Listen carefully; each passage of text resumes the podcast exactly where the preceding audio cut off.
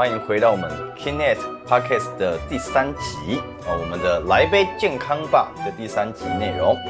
那我们今天一样是在我们的百工工商系列的第三集第三个角色，要不要猜猜看是什么角色？维特知道吗？哎，哇，这集又是我，是不是？这集是我是 来宾哦，没错，欢迎 OK OK，欢迎我们的维特。那我们一样先来下手，来下手。先照惯例，先来干一杯吗？当然啦，当然啦，要的要的。OK，来，OK。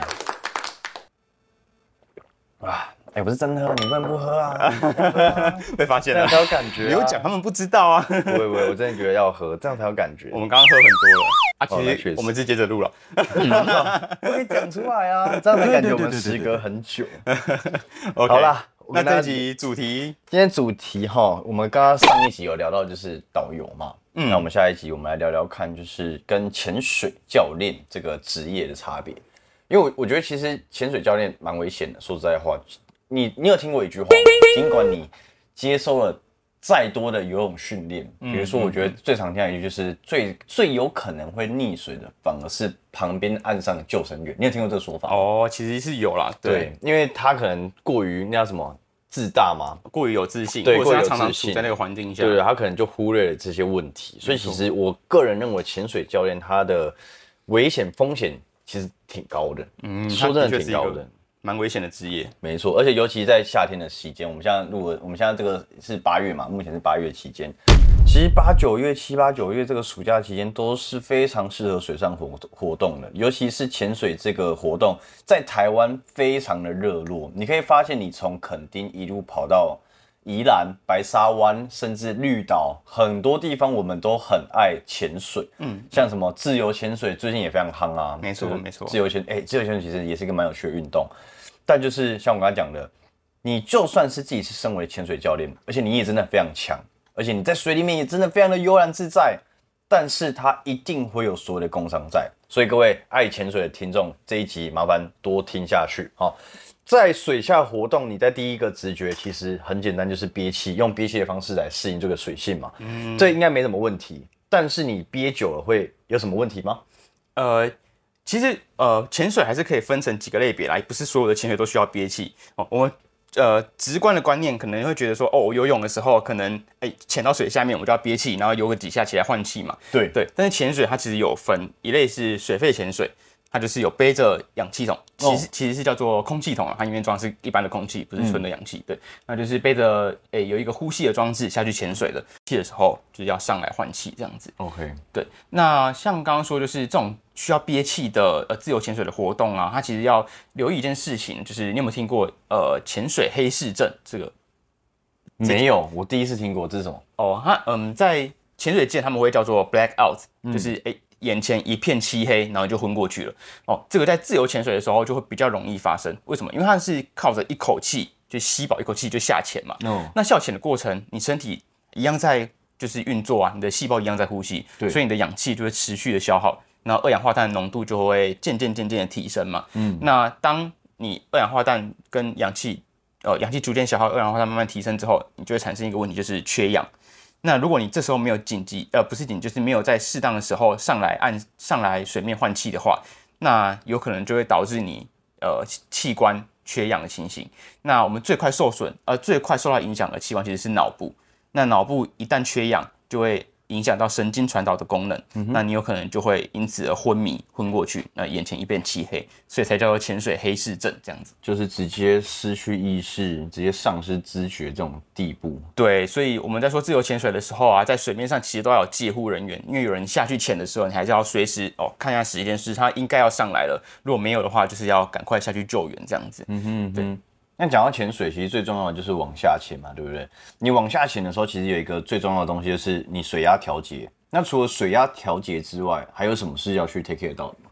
哦，其实水压这件事情牵扯到的范围就很广哦。对，因为有所谓的潜水浮病嘛，对不对？嗯，对。而且你要想，就是呃，为什么会有水压这个问题？是因为我们在平地的时候，其实都是习惯在一个大气压的环境下生活嘛。嗯，那你到水下的时候啊，你还要额外承受的压力是你上面那些水对你造成的压力。嗯，呃，举例来说好了，就是我们反过来说，你如果今天是带着一包饼干从平地到山上，它是不是会膨胀？对变得很很鼓鼓的，对不对？对那同样的，反过来，你把那包饼干带到水下，它就会变得很扁，对，变缩起来。对，这就是气压差导致这个气体体积的改变了。对，那这个气气体体积改变呢，就可能对我们人体造成伤害。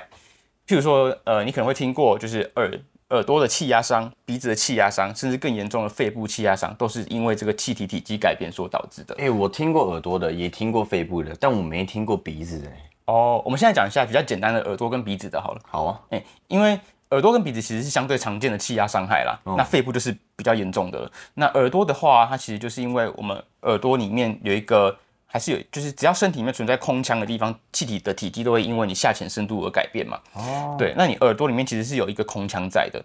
那这个空腔啊，如果气体没办法顺利的经由你的耳咽管来做耳压耳压平衡、气体的平衡的话，它有可能在你下潜的过程，哦，变成里面是一个负压，对，或者是你上升的过程，气体在耳朵里面膨胀，就像饼干上到山上一样膨胀一样。嗯如果它没有办法排出来的话，就有可能把你的耳膜撑破。嗯，对，那呃，如果导致这个中耳压伤的话，就是你可能会感觉到耳朵疼痛，或者是两耳压力不平均，可能会让你产生晕眩的感觉。嗯，或者是你上岸的时候，哇，发现哦听力可能有损失，或者是耳朵甚至已经有出现呃出血的情形，那这个可能都是中耳压伤的症状了。那我应该要在准备下潜前有做什么动作，可以去预防中耳压伤的问题吗？其实最主要预防压伤最好的方法都是控制你下潜跟上升的速度，让你的身体可以慢慢慢慢去调节你里面空腔里面空空气的体积跟外、外界的压力做一个平衡，这样子。去慢慢适应它。没错，就是下潜跟上升的速度要做控制。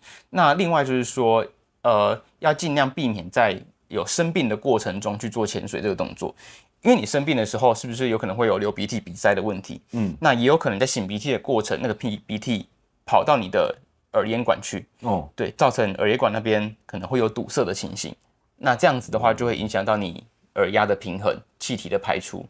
对，那这个又要再讲到刚刚有说的鼻子的鼻窦压伤，嗯，当然也是一种气压伤害啦。对，那鼻窦压伤的话，就是在你下潜的过程，因为鼻窦这个地方其实也是有一个空腔的，因为我们都听过所谓的鼻窦炎。对，鼻窦炎就是我们在擤鼻涕的时候，可能鼻涕呃被你一出力一洗，或者是你吸鼻涕的时候把它吸到鼻窦那个空腔去，然后导致细菌在里面滋生，导致发炎感染的情形。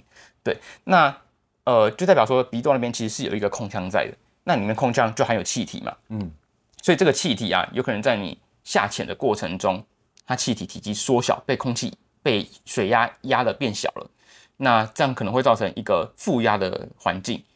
呃，负压的话就会导致你的微血管可能会有充血或者是破裂的情形。呃，讲一个比较贴近我们生活的例子，呃，你有交过女朋友吗？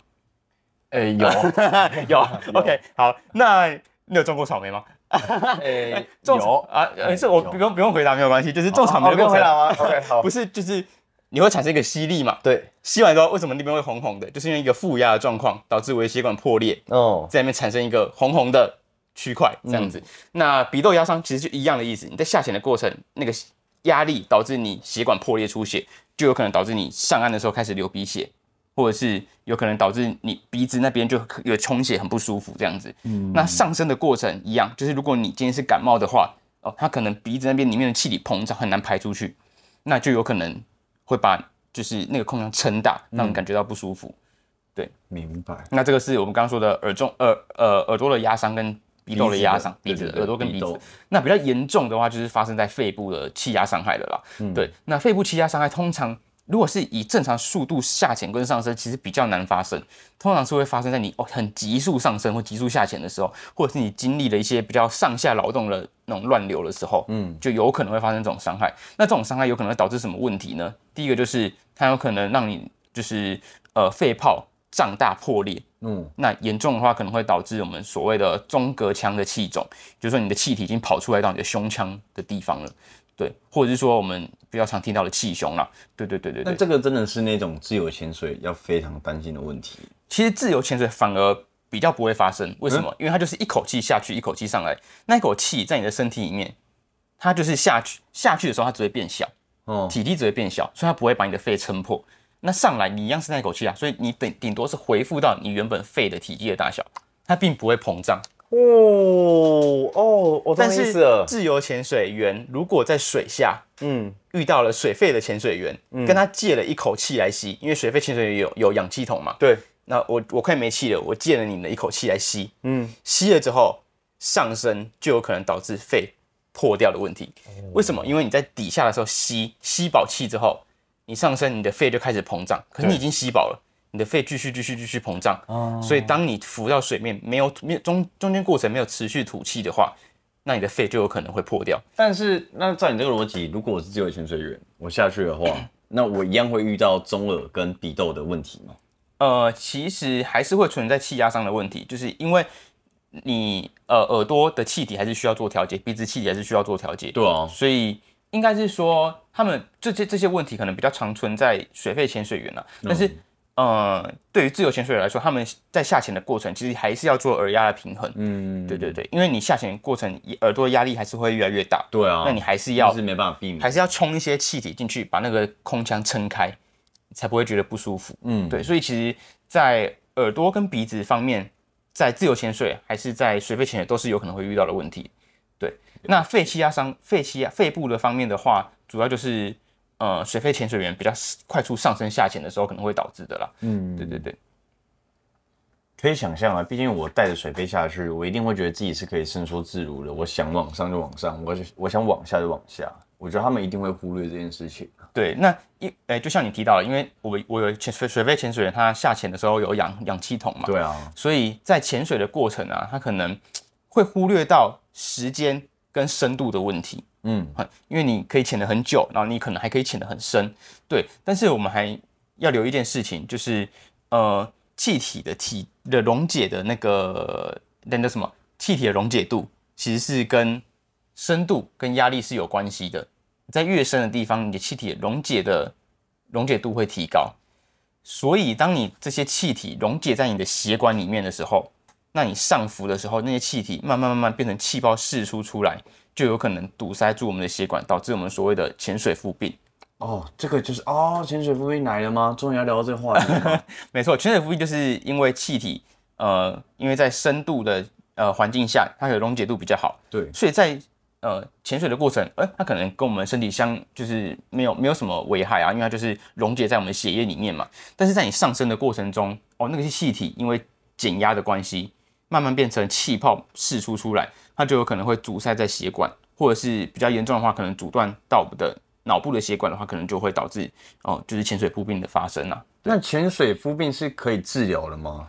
呃，针对潜水夫病，它其实是一个比较急重症的状况。嗯，那我们可能会需要立即的做处置啊。那最优先的处置就是给予高浓度的氧气。哦，对。那再来的话，到医院你可能会就是进到减压舱，让你回复到高压的环境下。让那些气体再融回去血里，那慢慢慢慢慢慢的随着代谢释出，这样子。就你所知，医医院几乎都有你刚刚所谓的这个减压舱吗？哦，并不是哦，就还是要看一些呃比较特定的医疗院所才会有，可能像一些医学中心或者是比较呃临近一些海边的医院才有可能会有这些设备。嗯，对。那水压对身体影响那么大啊？那使用什么样的药物是会增加身体负担、影响潜水的？呃，什么样的药物嘛？其实，呃，应该是说，就是有些药物可能会影响到潜水员的反应力，或者是说，让我们忽略到一些潜水员已经有发病的征兆。就是说我可能在潜水之前，我不应该去服用哪些药物？嗯，其实有几有有几类药物啦。第一个是抗组织胺，但抗组织胺其实很多潜水员都会服用。为什么？因为我们刚呃上一集有提到，抗组织胺第一代的抗组织胺它有晕车。跟晕船的效果嘛，对，所以潜水过程其实也是容容易感觉到晕眩呐，所以有些潜水员会事先服用这些晕车晕船药。但是抗组织胺就有一个问题，就是它容易有镇静跟嗜睡的问题，可能会影响到潜水员的反应力，尤其在深度比较深的地方啊。呃，你有没有听过一种淡醉的？呃，一个疾病叫做淡醉，没有，就是在比较深，是那个氮氮气的氮。OK，对，就在比较深度的环境下，就是潜水员的反应力有可能会被就是这个淡醉所影响。如果你产生淡醉的症状的话，对，那这如果再加上抗组胺的镇静跟嗜睡的作用，有可能会对潜水员的安全造成影响了。对，所以还是要留意，就是如果你吃的抗组胺副作用会比较大，很容易产生嗜睡的感觉的话，那还是尽量要在潜水前避免。嗯哼，对。那另外就是说。呃，有些民众他过呃过敏或者是感冒，他会服用所谓的解鼻充血剂。哦，它可以这个解鼻充血剂可以呃让你的鼻子血管收缩，嗯，比较不会产生鼻塞的感觉。哦，对这个有，对对对，但是要留意的就是它会。呃，就是它药效过了之后，可能产生反弹性的问题。嗯也就是说，它药效一过，可能让你鼻子的充血问题更也更加的严重。哦所以，如果你在潜水的过程，哎，好像一开始下去，好像没没有什么问题啊，就是蛮舒服的，也可以正常的做平衡啊，或者是做呼吸这样子。那都是假的。但有可能在潜水过程，哎，药效慢慢、慢慢、慢慢的退了之后，你可能哦，慢慢感觉到有些鼻塞，开始鼻子分泌一些鼻涕之类的，那就有可能会影响到我们刚刚所谓的耳压跟鼻子的平衡。对对对对，那就有可能导致我们刚刚提到的耳气压伤或者是鼻子的气压伤害这样子。嗯，对，所以像呃服用这些解鼻充血剂的的民众啊，一般来说是不太建议潜水啊，应该要等到你的感冒都完全好了、康复了，再去从事潜水的活动会比较安全。明白。对，那另外就是一些止痛类的药物了。那止痛类的药物的话，就是呃，有可能会掩盖我们潜水过程发生了一些疼痛的症状啊，比如说你可能已经误触到一些呃有毒的生物，或者是你在潜水过程发生减压病，减压病也是有可能导致我们背部的疼痛。如果那个气泡出现在背部的血管的话，它可能导致我们背部啊或者是肌肉组织的疼痛。那因为你服用了这些止痛药物，你可能诶比较没有感觉，感觉好像身体好好健康的，但其实你可能已经有潜在的呃，就是发现这些疾病的危险呐、那我刚刚提到一个重点，会出现在背部，那它会出现在脚部吗？或者手部？有可能啊，就是如果这个气泡跑到不同的血管堵塞，它发生的症状就会不太一样。哦对，如果在脚部、手部，可能会产生一些麻木的感觉。对对对对对对对。所以其实痛哪里是很相相似的，就是你其实你不知道嗯，你就是会在水下发生什么状况。其实如果按照正常的规范去从事潜水，这些症状应该都是可以被避免掉的。嗯，当然啦，对对对对能避免肯定是避免。没错没错，但如果发生这些减压病的症状的话，就是它的呃症状其实很很多元化啦，就是要看你是那个气泡堵到哪个血管去这样子。那如果我是有气喘这方面疾病，或者糖尿病、高血压之类的疾病，我是不是非常不适合潜水这个运动？哦，如果有像你刚刚所述这些慢性疾病的药呃的问题的话，呃，基本上也并不是说完全不能从事潜水，而是你应该要先去寻求专科医生的评估。嗯，那经过检测评估 OK 之后，再去从事潜水。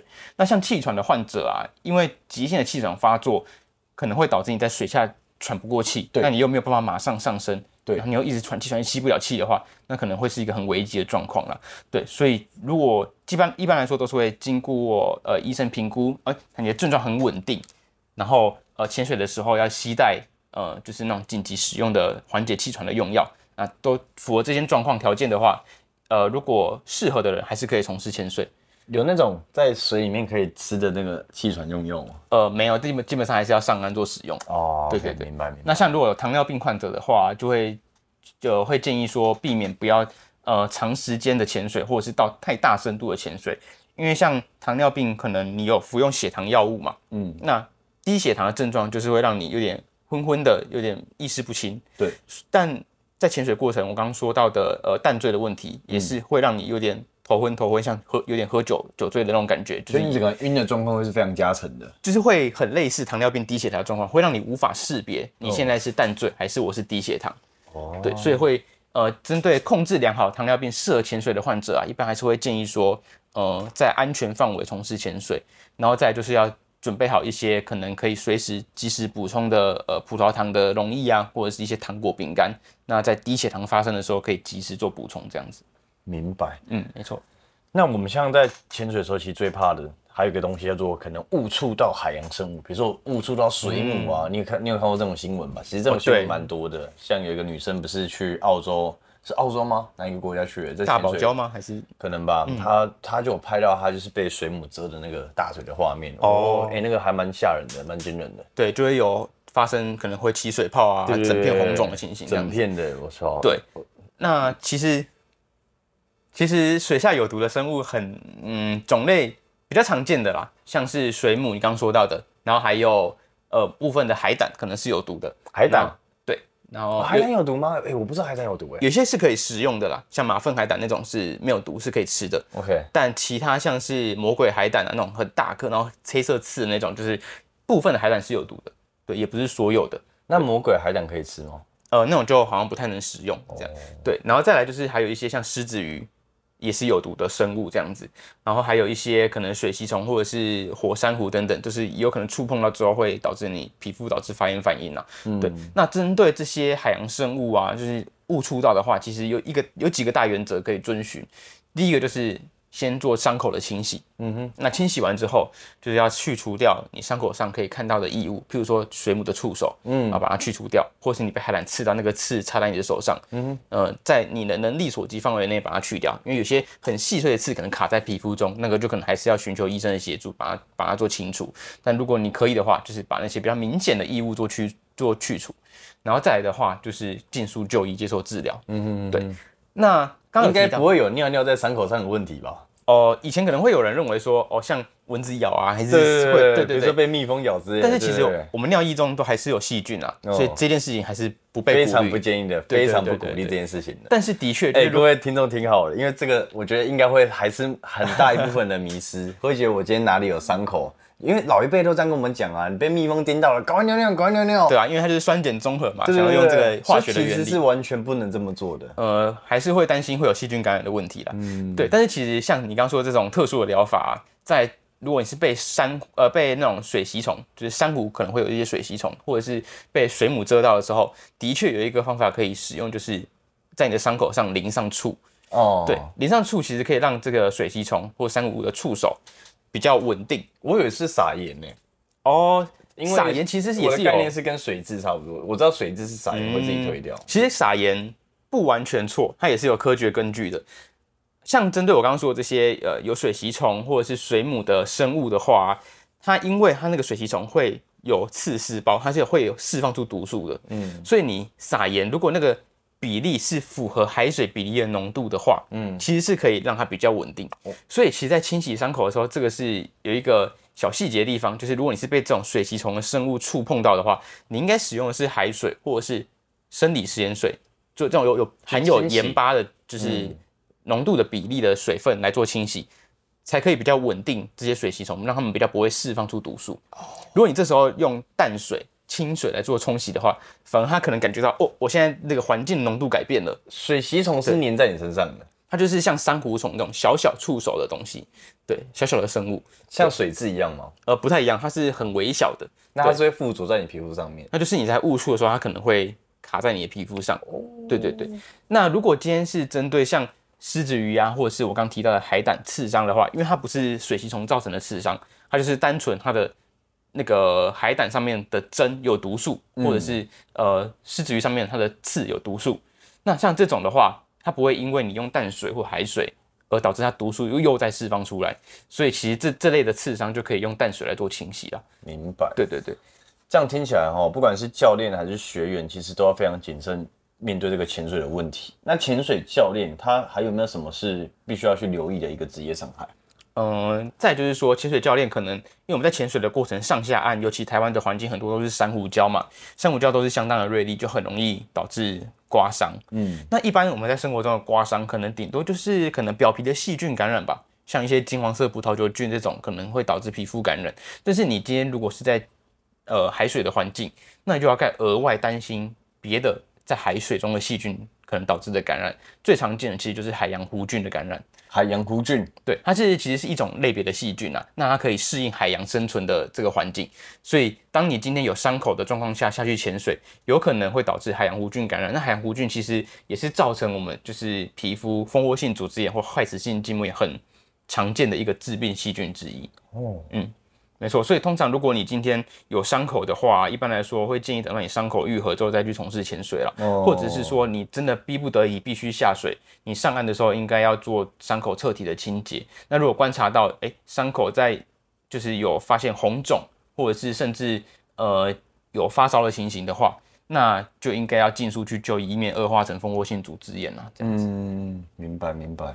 对，那另外潜水教练还有一个需要留意的事情，就是因为那些潜水的装备其实都很笨重嘛，嗯还有些气瓶啊，那个动辄可能都是十几二十公斤的东西，对，所以很容易在搬这些重物的时候导致一些肌肉的拉伤，或者是让你肌肉感觉到疲劳啦。所以有正确的搬运东西的技巧，还有适当的休息，其实也是很重要的。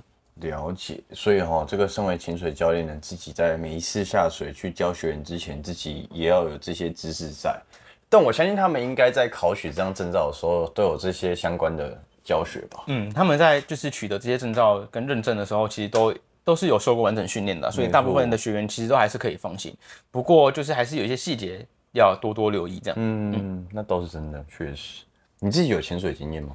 哦，我自己就是也是蛮热爱潜水的。哦，真的吗？那你都去？你目前近期啊，近最近一次去是去哪里潜水？嗯，主要因为我们都待在北部吧，所以都是去东北角比较多了。东北角，对啊，东北角白沙湾那边，龙洞啊，潮境啊，对对，这些潜点其实都是蛮适合新手或者是。那你是背水？水飞下去吗？还是？哦，我自己是水肺潜水。哦对对对。所以你不是自由潜水那一挂的哦，我可能还还没有那个勇气憋一口气下潜。哦，比较喜欢你们在这个潜水界里面，你们是有鄙视链的吗？就是可能自由潜水会鄙视水肺的人。哦，哦，这个就不好说。会有这种？我是没，有啦，我们都是嗯，同但有听过同类似的，是吗？是没有啦，是没有，就是看个人喜好嘛。哦，自由潜水比较多比基尼辣妹啊，像我们这些水肺潜水就是一些重装下去，嘿，是认。真真的认真热爱潜水的人才会去从事水肺潜水的。哎，等一下，我刚刚听了关键字，所以自由潜水比较多比基尼拉妹哦。毕竟不用一些比较重型的装备嘛，可以很轻便的下水。哦，没有啦，我没有了解啦，没有涉猎，没有涉猎。行行行，因为我我自己其实，在大学大学的时候也有去修那个浮潜课，但我知道真的可能、肯定不能这样比。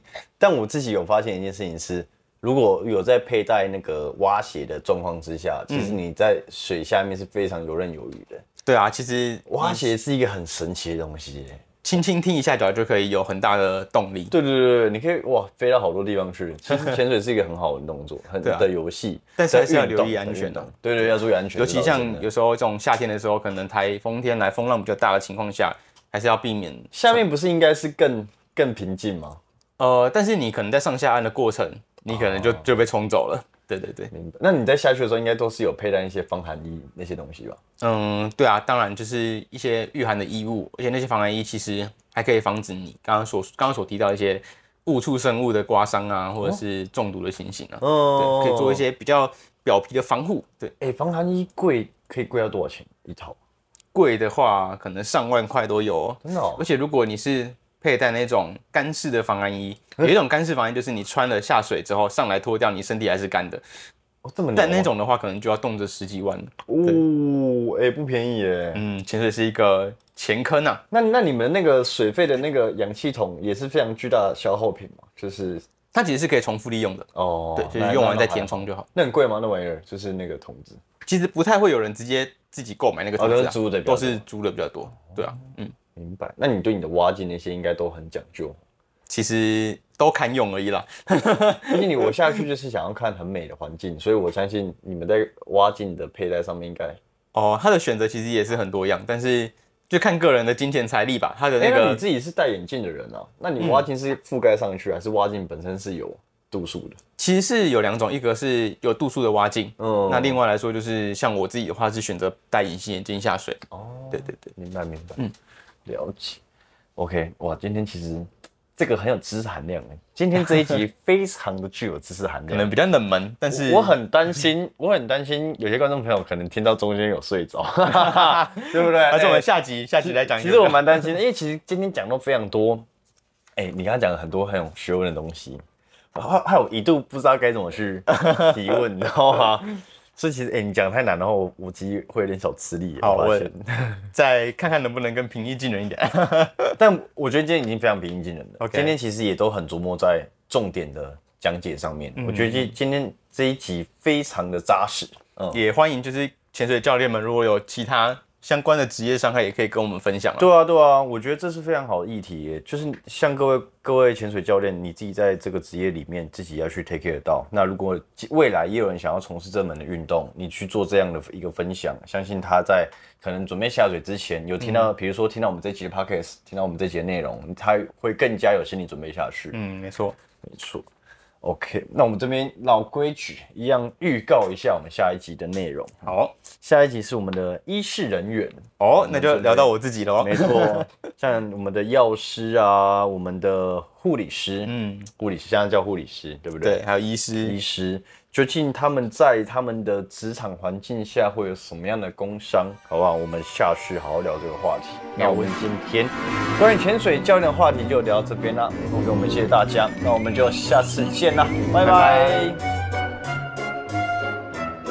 Hello，各位听众，如果喜欢今天的主题内容的话，可以到我们的资讯栏点击网址到我们的 Kinet 官方网站，里面有更多的医疗知识，还有更多有趣的相关内容，甚至可以到我们的脸书、我们的 IG，还有我们的 TikTok，里面有更多的知识去做分享。